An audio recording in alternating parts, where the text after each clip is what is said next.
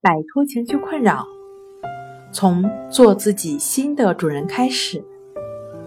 大家好，欢迎来到重塑心灵，我是主播心理咨询师刘星。今天要分享的作品是：强迫思维症能治好吗？第一部分。想了解我们更多更丰富的作品，可以关注我们的微信公众账号。重塑心灵心理康复中心。如若梦中觉得口渴，你或许会梦到自己在喝水，这是有利于当下的休息的。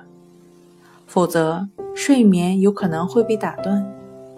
当真正口渴来临时，梦是一个帮手，给予了喝水的感觉，但水是假的。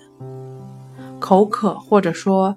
头脑被蒙蔽，但它并没有被消除，继而口渴就被压抑了。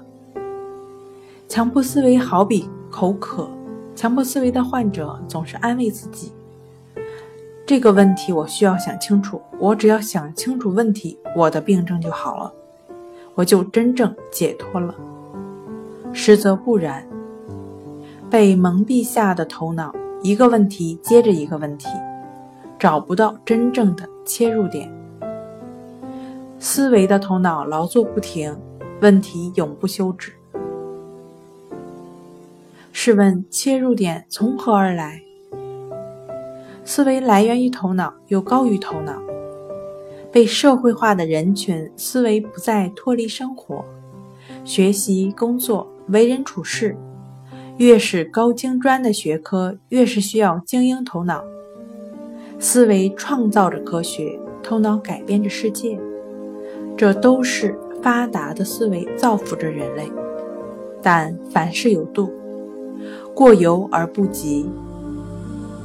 强迫思维症即是过度思忖源源不断的不必要想法，它不仅不会让生活美满，更会影响患者的正常生活。甚甚至使其丧失社会功能。思维来源于头脑，当下的这一刻，头脑就会产生无数念头，但真正上升到思维层面的，是那些被抓取到及对自身造成影响的念头。对患者而言，上升到思维层面的念头不断影响着他们。由此看来。念头多不是问题，问题是如何不受影响。好了，今天跟大家分享到这儿。这里是我们的重塑心灵。如果你有什么情绪方面的困扰，都可以在微信平台添加幺三六九三零幺七七五零幺三六九三零幺七七五零，即可与专业的咨询师对话。你的情绪，我来解决。那。我们下期节目再见。